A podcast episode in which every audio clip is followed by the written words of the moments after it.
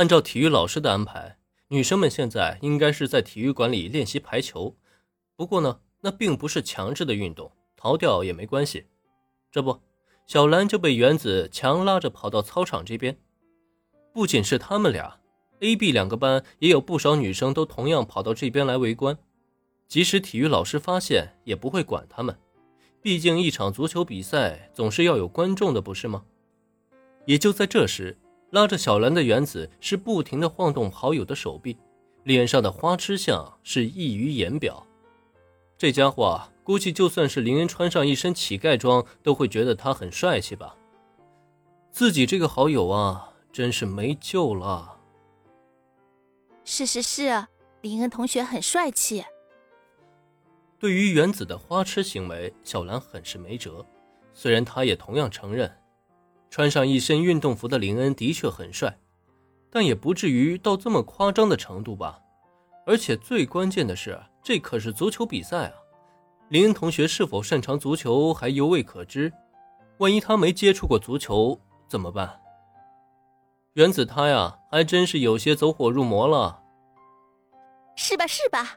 林恩可比新一帅气多了，小兰，你瞧，新一那家伙又开始故意耍帅了，她不觉得那么做很傻吗？得到闺蜜的认同，原子不由得更为兴奋。可就在她眼角余光扫到工藤新一，看到那操场上正在颠球，同时也惹得周围少数几个女生尖叫的身影，她却不由自主地露出了鄙视的目光。原子和工藤新一啊，就是天生的八字不合。尤其是有了林恩之后，下意识的将男神和工藤新一做对比，两个人的差距在他眼中就更为明显。也正因如此，原子现在看工藤新一啊，就是怎么看怎么不顺眼。同时呢，这也让小兰更加的倍感无奈了。怎么原子和新一就不能好好在一起相处呢？正在原子和小兰说话间，操场上伴随着体育老师的吹哨声响。一场足球比赛正式开始了。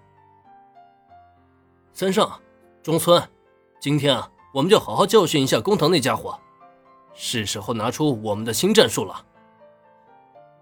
工藤新一作为有名的高中生侦探，可以说在女生的群体中还是颇具人气的。可同样的，他在受到女生欢迎的同时，就会被一部分男生抵触。在这其中啊，尤其是以足球部的一众男生为甚。虽然工藤新一的足球实力很强，如果他加入足球部，那就是给足球部增添一员大将，让整个社团如虎添翼。但问题是，工藤新一根本就对足球部没有兴趣，而且还每每在比赛中大出风头，简直让足球部颜面扫地。在这种情况下，那些足球部的成员会给工藤新一好脸色看才怪呢。这不。